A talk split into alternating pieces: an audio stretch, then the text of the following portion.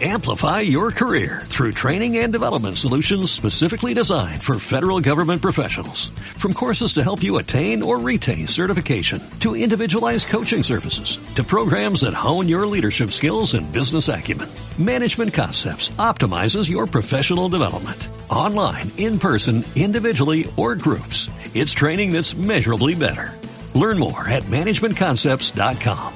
That's managementconcepts.com.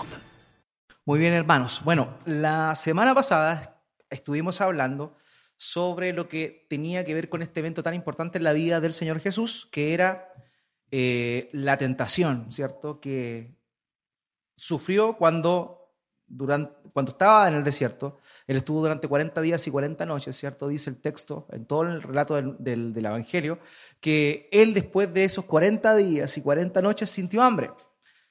Precisamente en ese momento de debilidad fue cuando el tentador salió a su encuentro y comenzó esta dinámica de tentación que los evangelistas bien nos muestran. Hablamos, ¿cierto? Y vimos haciendo la comparación entre cada uno de los relatos, que Juan es el único que no menciona esta tentación. Sin embargo, Marcos, Mateo y Lucas sí lo hacen. Mientras que Marcos es un poco más acotado en su relato de la tentación, vimos también que el relato que emite Lucas y Mateo es bastante similar en uno del otro, simplemente lo único que variaba era el orden en el cual se daban las tentaciones. Vimos que era importante este proceso de la tentación, puesto que iba de la mano con lo que tenía que ver con el bautismo. O sea, el bautismo fue la proclamación pública de que Jesucristo era el Hijo de Dios, ¿cierto? Este es mi Hijo amado, dijo la voz del cielo.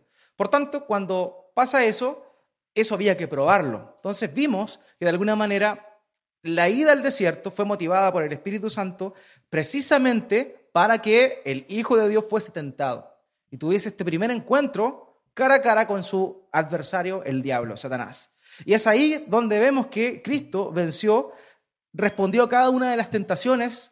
Fíjese en esto también, es importante, no lo mencionamos la semana pasada, pero es relevante notarlo cada tentación, Cristo no tan solo se abstuvo de pecar, sino que respondió a Satanás. Eso igual es interesante, porque no tan solo dejó y, y, eh, lo ignoró, podría haberlo hecho y no haber fallado. Simplemente él tuvo una actitud de defensa, no de huir. Y eso también nos muestra a nosotros de alguna forma cómo es que debemos lidiar con la, con la tentación. Cuando viene la tentación, Obviamente nosotros no somos como el Señor Jesucristo, necesitamos de la ayuda del Padre, necesitamos del Espíritu Santo que nos ayude en ese momento para poder resistir, como dice Efesios, los dardos de fuego del enemigo. Entonces, no se trata tan solo con huir, huir es bueno en oportunidades, es haciendo una aplicación para nosotros, pero también es necesario que resistamos y para eso es necesario tener palabra de Dios, que fue con lo cual el Señor Jesucristo se defendió. Desde el primer momento, desde la primera tentación, nosotros vemos que Satanás lo insta a él, mientras que cada una de sus defensas fueron en función de la escritura. Él se defendió, escrito está, escrito está, escrito está. Entonces, eso es relevante porque en medida que nosotros tengamos en nuestro corazón, en nuestra mente, la palabra de Dios, vamos a poder también hacer frente a los embates del enemigo. Si nosotros no tenemos palabra de Dios, realmente lo único que podemos confiar es en nuestras fuerzas, que son débiles y que probablemente vamos a caer. Entonces, eso es relevante, lo vimos la semana pasada, ¿cierto?, sobre la tentación del Señor Jesucristo, vimos que Él triunfó, Él venció, hablamos básicamente qué área era la que atentaba cada una de las tentaciones. El día de hoy vamos a avanzar un poco en el relato de los evangelios. Recordemos que no estamos haciendo un estudio de los evangelios como tal, sino más bien algo bien general en lo que fue la vida del Señor Jesucristo. Y el día de hoy vamos a llegar a este momento importante también en el cual Él comienza su ministerio y llama a doce hombres, doce hombres para que fueran sus discípulos. Incluso el lenguaje que emplea el, el Evangelio, ya sea Lucas y también Mateo, dice apóstoles. Vamos a ver también un poco de eso esta mañana. Ahora, la pregunta que nosotros se nos viene a la mente directamente es por qué el Señor Jesucristo escoge a doce. ¿Por qué no cinco? ¿Por qué no siete? Ya que en la numerología de la escritura, ¿cierto? El, siete tiene una significación como de perfección. ¿Por qué no siete?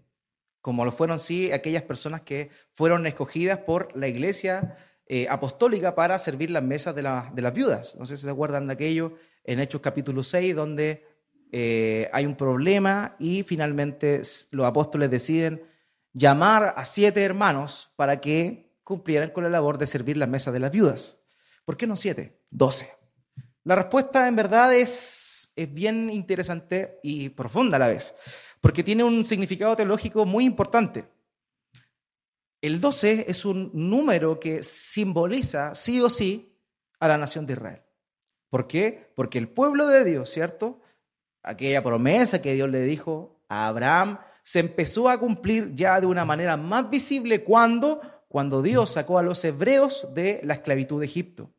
¿Y a quiénes sacó? A los descendientes de aquellas doce tribus de Israel. Entonces, de alguna manera, el hecho de que el Señor Jesucristo haya cumplido y haya eh, escogido a doce, de alguna forma volvía a recordar esa promesa que Dios había hecho, que iba a volver a restaurar a su pueblo. Pero aquí hay una respuesta, llamémosla simbólica de eso. ¿ya? No necesariamente las doce tribus puras, sin contaminación con otras tribus, fueron restauradas, sino más bien doce personas, doce hombres comunes y corrientes, eh, escogidos por el Señor Jesucristo, vienen a representar el gobierno de Dios. Recordemos el contexto, ¿cierto? Un poquito antes de eso, el pueblo de Israel, las doce tribus, se dividieron en el tiempo de Roboam. ¿Se acuerdan de aquello? Se dividió en el tiempo de Roboam. Diez tribus se fueron al norte ya, en realidad nueve tribus y media, siendo eh, como preciso, nueve tribus y media se fueron al norte y dos tribus y media se quedaron en el sur. En el sur se quedaron los benjaminitas, se quedaron los judíos y se quedó también la media tribu de Leví, que era la que servía en el templo. Porque recordemos que solamente los levitas y en particular los descendientes de Coat, Gersón y Merari podían servir en el templo. Entonces nosotros vemos ahí que dos tribus y media se quedan, pero la, tribu de Leví no, no cuenta porque no está contada dentro de las doce, puesto que se escogen de los hijos de José a Efraín y Manasés. Y uno de esos viene a suplantar o a cubrir el puesto de los levitas. ¿ya? Entonces después ustedes pueden hacer esos cálculos y lo van a notar en la escritura, es bastante interesante. Ahora, luego de la destrucción de Samaria, el reino del norte, en el año 722 a.C., las nueve tribus y media del norte desaparecieron prácticamente. ¿Por qué? porque el pueblo que los invadió fueron los asirios, y los asirios tenían esta particularidad. Ellos llegaban a un lugar, llevaban a la gente deportada, y a lo mejor se lo llevaban, y a lo más malo del pueblo lo dejaban ahí, y traían a su vez gente de pueblos que ellos habían deportado en otras naciones. Entonces ellos mezclaban las etnias, mezclaban las razas, y mezclaban la cultura de cada una de, estas, eh, de estos reinos que eran gobernados por el imperio asirio. Entonces eso fue lo que ocurrió. Luego del 722 queda un remanente de los, de los, llamémoslo, de los israelitas de las nueve tribus y media en el norte, quedan ahí, pero los asirios trajeron también gente de otros lados, entonces por eso se empiezan a mezclar, a mezclar y en definitiva en el tiempo de Jesucristo ya en el norte vivían básicamente puros mestizos. ¿Se acuerdan que los judíos no se juntaban con los samaritanos? ¿Se acuerdan de ese momento en el cual eh, Jesús pasa por Samaria, se encuentra con esa mujer en el pozo y hay todo un, algo como curioso ahí porque no se llevaban los judíos con los samaritanos? La razón por la cual no se llevaban era esa, los samaritanos eran mezcla, no eran israelitas puros.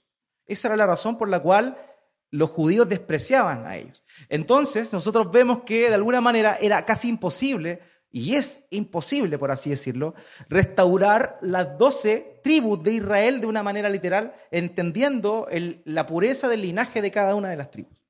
Se fueron mezclando con otros pueblos y lo que nosotros podemos decir hasta el día de hoy es que básicamente en Israel lo que queda son, son judíos, pero mezclados también con otras etnias. Pero son judíos de la tribu de Judá. Básicamente igual hay algunos cuantos que son de la tribu de, de, de Leví, ¿ya? Entonces, cuando el Señor Jesucristo escoge los doce, doce, haciendo una homologación a lo que fueron las doce tribus de Israel, lo que Él está haciendo es cumpliendo con su predicación, su proclamación. ¿Qué dijo? Mateo capítulo 4, verso 17. Desde entonces comenzó Jesús a predicar, arrepiéntanse porque el reino de los cielos está cerca. El reino de los cielos es la restauración perfecta del reino que, que Dios de alguna manera había anticipado por medio de las promesas hechas al pueblo de Israel. Entonces, cuando él dice el reino de los cielos se ha acercado, eso implica que la restauración de lo que Dios había prometido, pero ya de una manera perfecta, iba a comenzar a ocurrir. Desde que Jesús viene, el reino de los cielos se acercó a este reino. Y ahí donde hay un concepto que en un momento determinado vamos a ver, que es como las eras o, los, los siglos que se le llama. La escritura habla básicamente de dos dispensaciones grandes, llamémosla así. Una es este siglo, este siglo, esta época, y la otra es la era venidera o el siglo venidero. Y el Señor Jesucristo habla de eso. Él dice que aquel que blasfema contra el Espíritu Santo no le será perdonado ese pecado ni en este siglo ni en el venidero. ¿Se da cuenta? Habla de dos eras distintas. ¿Qué pasa? Cuando el Señor Jesucristo llega a esta tierra, el reino de los cielos se, acercó. Entonces, aquellas cosas que se van a suceder de una manera perfecta ya en la consumación de la obra de Cristo cuando Él venga por segunda vez, que correspondería a la era venidera, ya comienza a ocurrir de alguna manera. Entonces, cuando el Señor Jesucristo viene, nosotros nos encontramos en un punto medio de transición y de tensión entre esta era y la era venidera. O sea, desde que Jesucristo vino, estamos en la intersección de las edades que se le llama. Estamos entre medio del cumplimiento perfecto de la consumación a la venida de Cristo, pero como Cristo ya realizó su obra, eso de alguna manera ya comenzó. En lo práctico, ¿cómo nosotros vemos esto? Súper sencillo. Nosotros hemos sido perdonados, ¿cierto? Por medio de Cristo hemos sido perdonados, hemos sido justificados, ¿cierto? Pero, ¿qué es lo que pasa? todavía no somos santificados plenamente.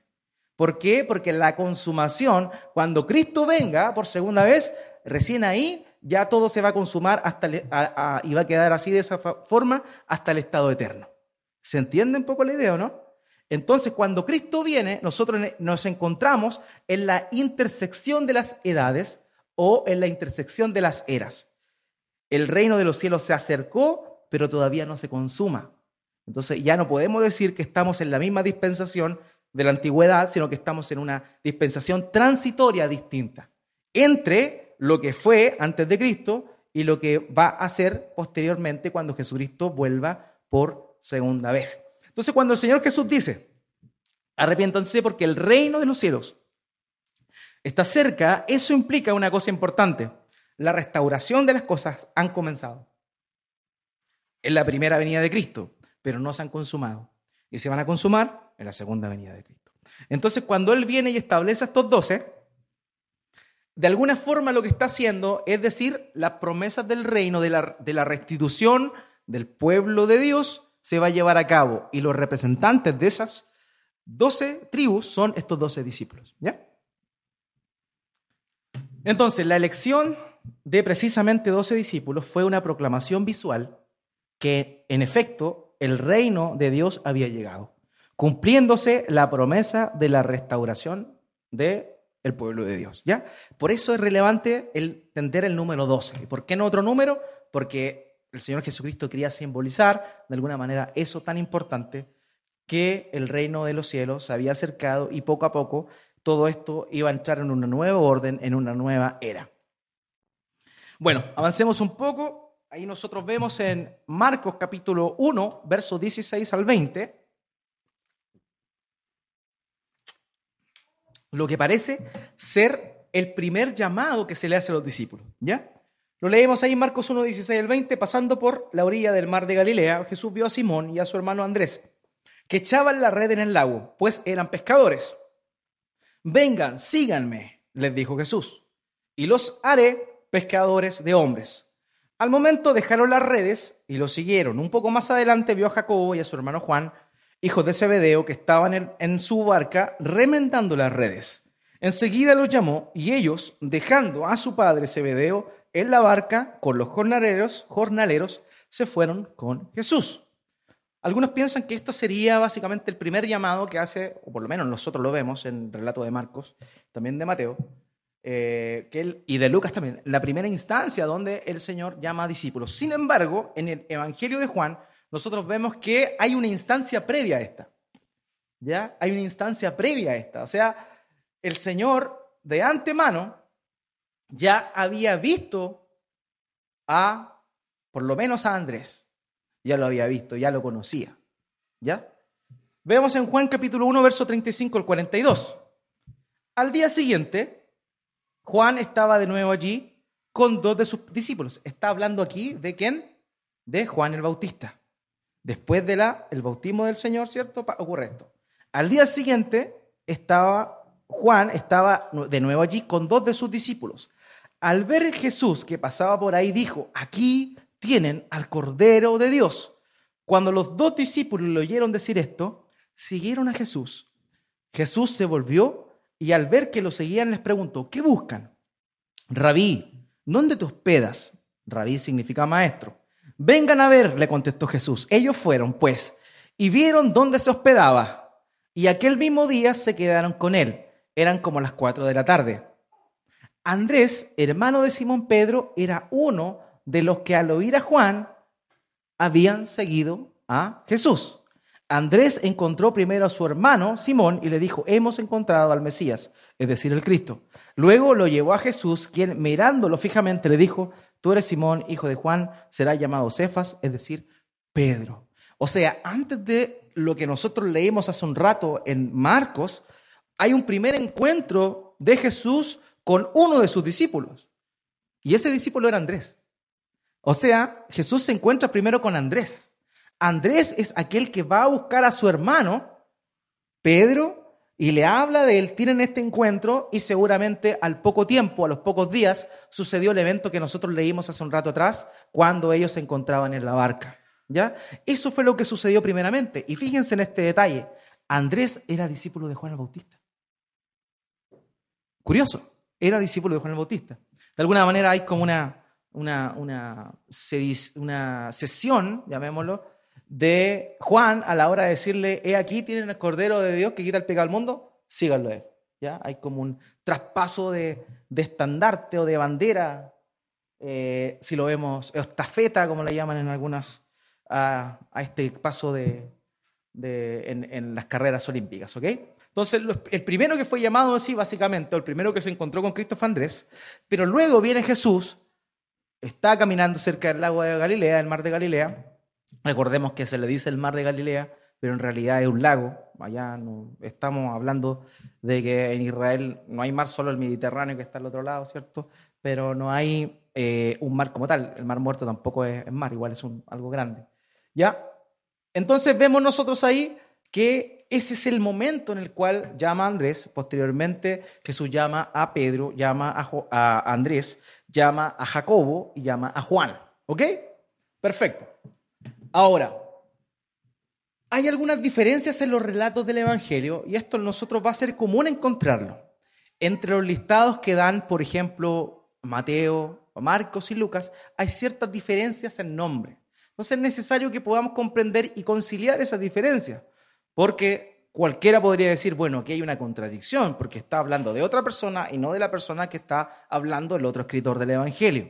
Ahora, debemos comprender nosotros que en, el, en ese entonces, dado la, lo cosmopolita que era el mundo, en el sentido de que comprendamos que, por ejemplo, en, la, en, Judea, en Nazaret, se hablaba el idioma arameo. Ese era el idioma que se hablaba común y corriente. Sin embargo, para el comercio, la ciudad de Capernaum, donde el Señor Jesucristo llevó a cabo gran parte de su ministerio, era una ciudad que, eh, por la cual transitaba muchas personas porque era una ciudad de comerciantes. Entonces todas las transacciones no se realizaban en arameo, puesto que venían personas de todos lados. ¿Cómo hablaban? En griego. Entonces, ese, en, ese entonces, este lado de Medio Oriente era sumamente cosmopolita, o sea, venía gente de muchos lugares, hablaban varios idiomas. ¿Ok? Eso era lo que pasaba. Entonces era común encontrarnos con cosas bien interesantes. Por ejemplo, que una persona tenía más de un nombre tenía un nombre hebreo y también tenía un nombre griego. No sé, no sé si usted lo sabe, pero Saulo es la versión hebrea de Pablo. Básicamente significan lo mismo. No es que Dios le haya cambiado el nombre, significan lo mismo. Saulo y Pablo. ¿ya? Son idénticos. Entonces, él, al principio usted lo nota cuando en el libro de los Hechos se habla de su conversión, mientras él está en el sector, llamémoslo, de los judíos, se le llama Saulo en el libro de los Hechos. Mientras cuando él es encomendado a la misión para predicar en, ¿cierto?, en, Chipre y también en Asia Menor, ahora él se le llama Pablo porque es la versión griega de su nombre. Entonces, esta es la razón básicamente por la cual nosotros encontramos nombres distintos en ambas o en las tablas que de, llamémoslo, de discípulos que salen mencionados en los evangelios. Por ejemplo, Mateo y Marcos hablan de Simón el cananita, ¿ya? Mientras que Lucas le llama Simón el celote. ¿Por qué?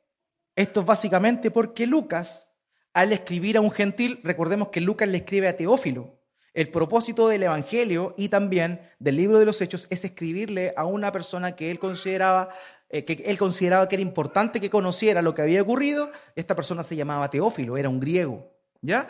Entonces él escribe y llama a Simón el celote porque celote era el nombre griego con el cual la gente de aquel entonces, del mundo conocido, conocía a una secta judaica ultra religiosa, en verdad, más que religiosa, fanática, sionista, si nosotros lo comparamos a la concepción de hoy día, de nacionalista, supernacionalista. Entonces los celotes, así se le conocía a, esta, a este grupo de personas ultranacionalistas que lo único que querían era derrocar al imperio romano. Mientras que en Judea o donde habían hebreos se les conocían como los cananitas. ¿Ya? Entonces, por eso Mateo y Marcos, que su enfoque es más bien orientado a los judíos, le llama Simón el cananita, mientras que Lucas, cuya orientación era mostrar las cosas a los gentiles, le llama Simón el cenote, el celote, ¿ok? Es la misma persona, esas cosas cambian solamente por una cuestión idiomática. Otra cosa, Mateo y Lucas mencionan juntos a Simón y Andrés, mientras que Marcos menciona a Andrés aparte. Uno se podría decir, pero ¿por qué? ¿Por qué pasa eso? La verdad es que uno pudiese también llegar a la conjetura de que la razón es sumamente sencilla. Lo que querían hacer Mateo y Lucas era seguir su relato. Recordemos que leímos de alguna forma que ellos querían, eh, mostraron cuando Jesús llama a los discípulos, llama primero a las parejas de hermanos. Entonces llamó a Simón Pedro y Andrés ¿cierto? Y a Jacobo y Juan. Entonces, Mateo y Lucas juntan a los hermanos y en ese orden lo muestran cuando dan a conocer el, el listado de discípulos o apóstoles.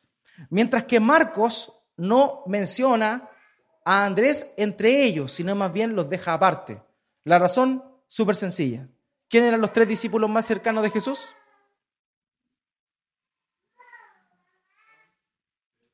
Pedro, Juan, Jacob, no eran tres.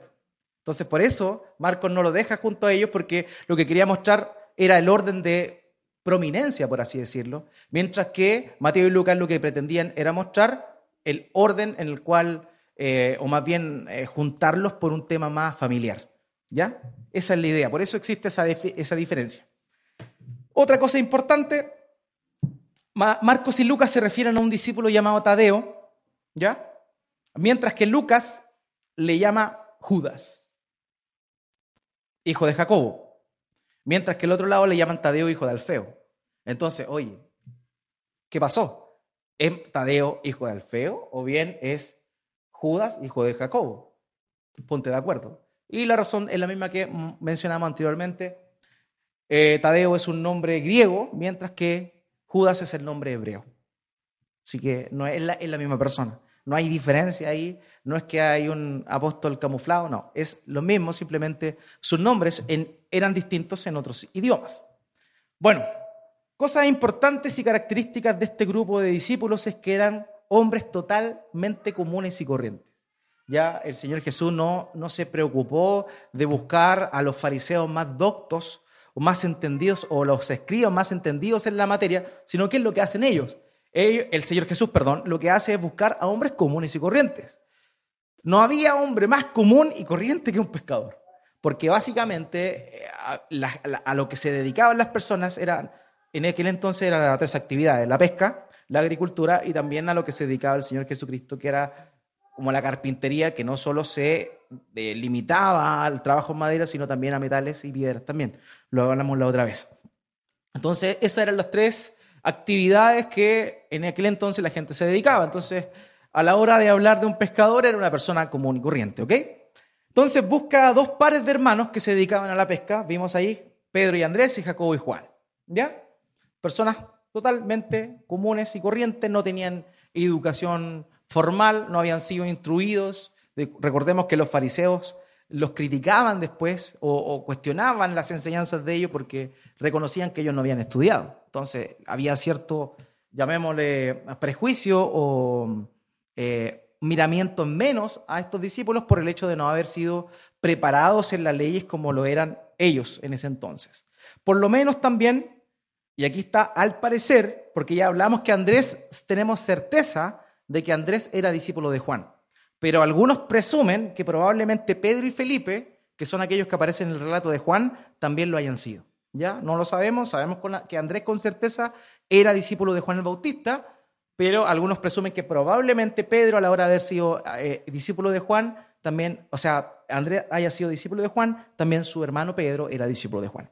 Entonces, Andrés, Pedro y Felipe probablemente también eran discípulos de Juan el Bautista. Otra característica importante, Mateo, que era, se llamaba, también se le denomina Leví, recordemos el cambio de nombre griego-hebreo, hebreo Leví, Mateo es griego, era un recaudador de impuestos un enemigo de su pueblo. Ya la gente en aquel entonces lo consideraba como un enemigo, puesto que los recaudadores de impuestos eran personas que eran de la nación, pero eran los intermediarios entre el yugo romano y el pueblo. Entonces, ¿qué hacían? Los romanos escogían a algunas personas y les decían, bueno, tú eres el encargado de cobrarle los impuestos a tu pueblo. Entonces ellos se lavaban las manos y no se calentaban la cabeza. Sin embargo, estas personas eran odiadas por el pueblo. ¿Por qué? Porque ellos cobraban los impuestos, pero por ejemplo Roma les pedía tal cantidad y la ganancia de estos recaudadores de impuestos era cobrar un poquito más. Entonces, en oportunidades, ellos cobraban en exceso los impuestos y la gente obviamente los aborrecía por eso. Entonces era un enemigo de su nación la persona que recaudaba impuestos. Ese era Mateo, Leví. Lo otro, que ya lo mencionamos de alguna manera, era Simón el Celote. Este era un revolucionario y un guerrero. Los celotes eran esta agrupación ultranacionalista, ¿cierto?, que aborrecía a los romanos y en particular a los recaudadores de impuestos. Entonces, ahí nosotros vemos algo bien interesante. Se da cuenta que en la iglesia pasa lo mismo. Somos personas sumamente distintas, pero hay algo que es más importante que nosotros, y es el amor de Cristo. El amor de Cristo llamó a dos enemigos férreos. O sea, yo me imagino que Simón el Celote quería puro matar a Mateo.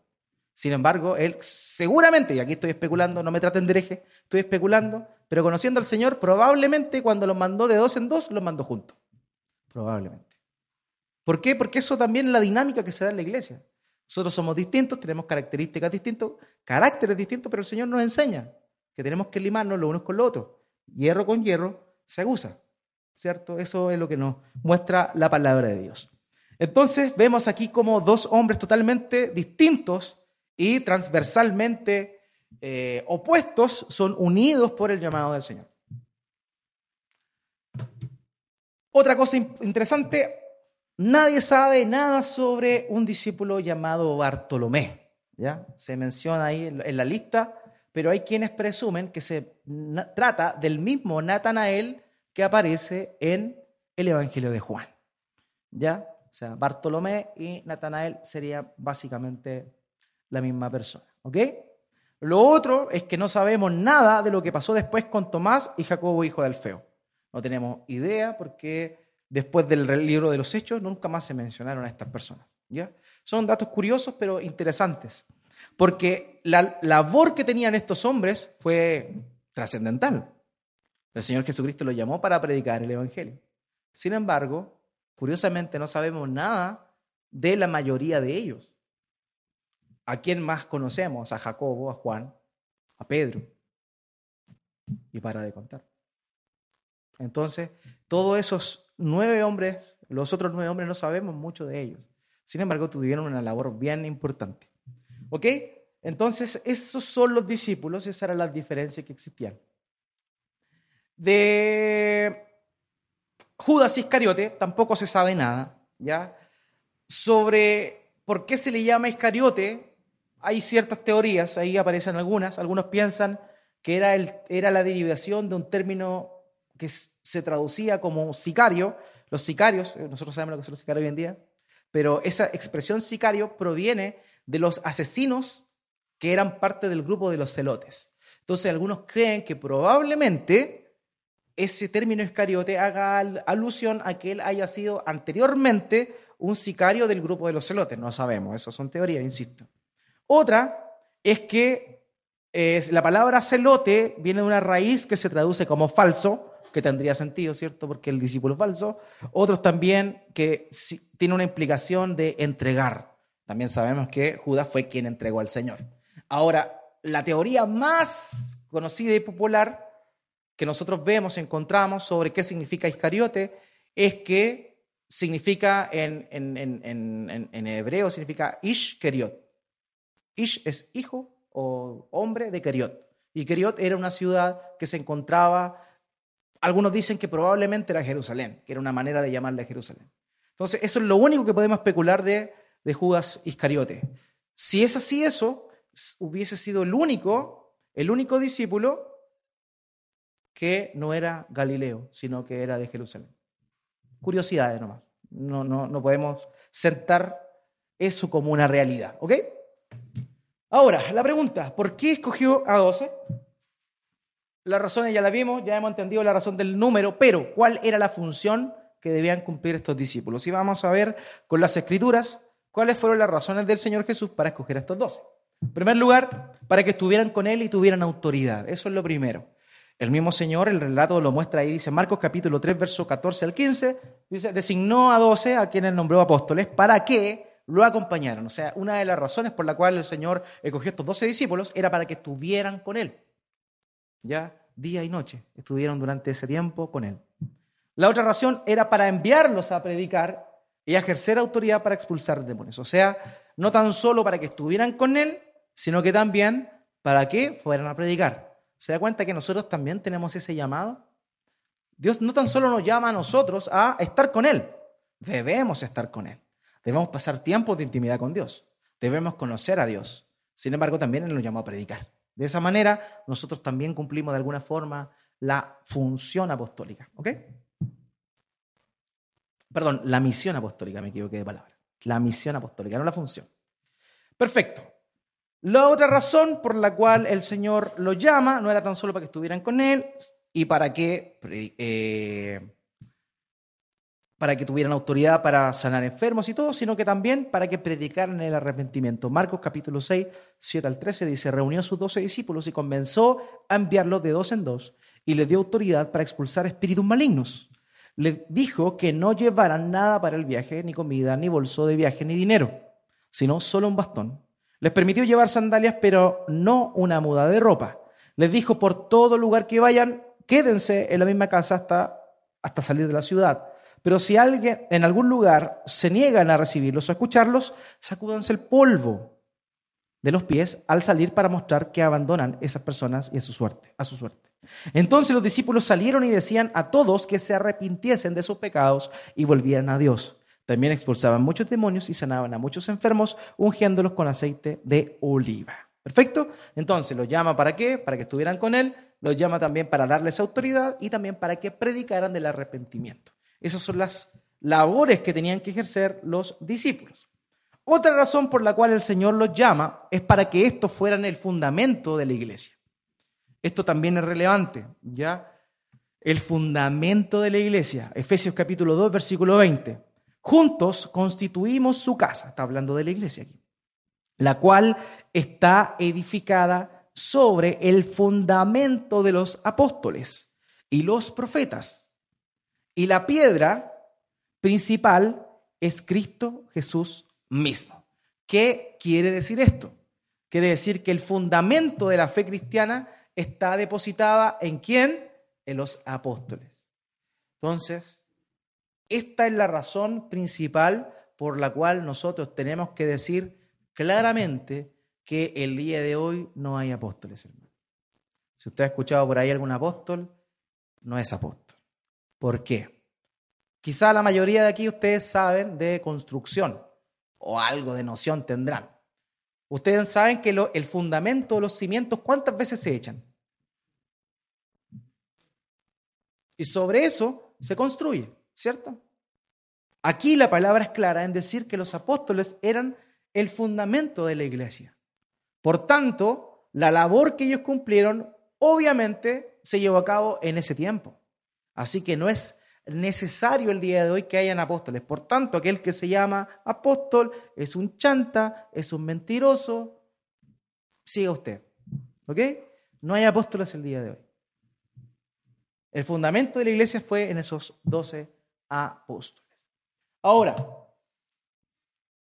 eh, la historicidad de los doce. Algunos piensan que, de alguna forma, aquello, aquella elección de los doce nosotros lo entendimos, el propósito teológico era mostrar la restauración del pueblo de Dios, ¿cierto? A través de hacer esta homologación entre las doce tribus y los doce apóstoles. Entonces, hay quienes dicen que en realidad esto fue un agregado posterior que se le añadió para poder de alguna forma decir que Cristo era el cumplimiento y que lo estaban encajando como Mesías. Eso es lo que algunos judíos también pensaban en las primeras épocas. Sin embargo, nosotros vemos que el testimonio interno de las escrituras nos muestran que desde el tiempo más temprano ya se hablaba de doce.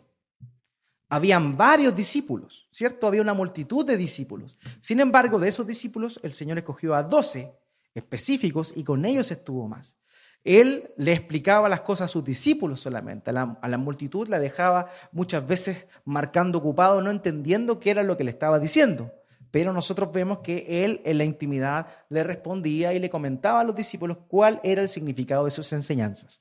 Por tanto, la evidencia interna en pasajes tempranos, nosotros hablamos y nos encontramos con el número definido de 12.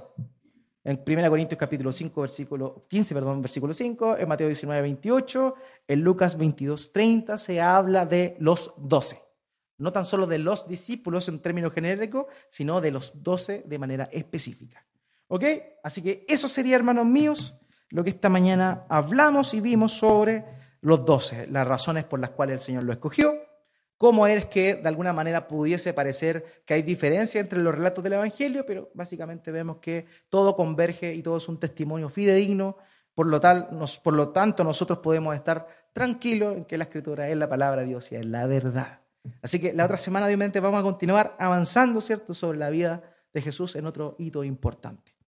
Amplify your career through training and development solutions specifically designed for federal government professionals. From courses to help you attain or retain certification, to individualized coaching services, to programs that hone your leadership skills and business acumen, Management Concepts optimizes your professional development. Online, in person, individually, or groups, it's training that's measurably better. Learn more at managementconcepts.com. That's managementconcepts.com.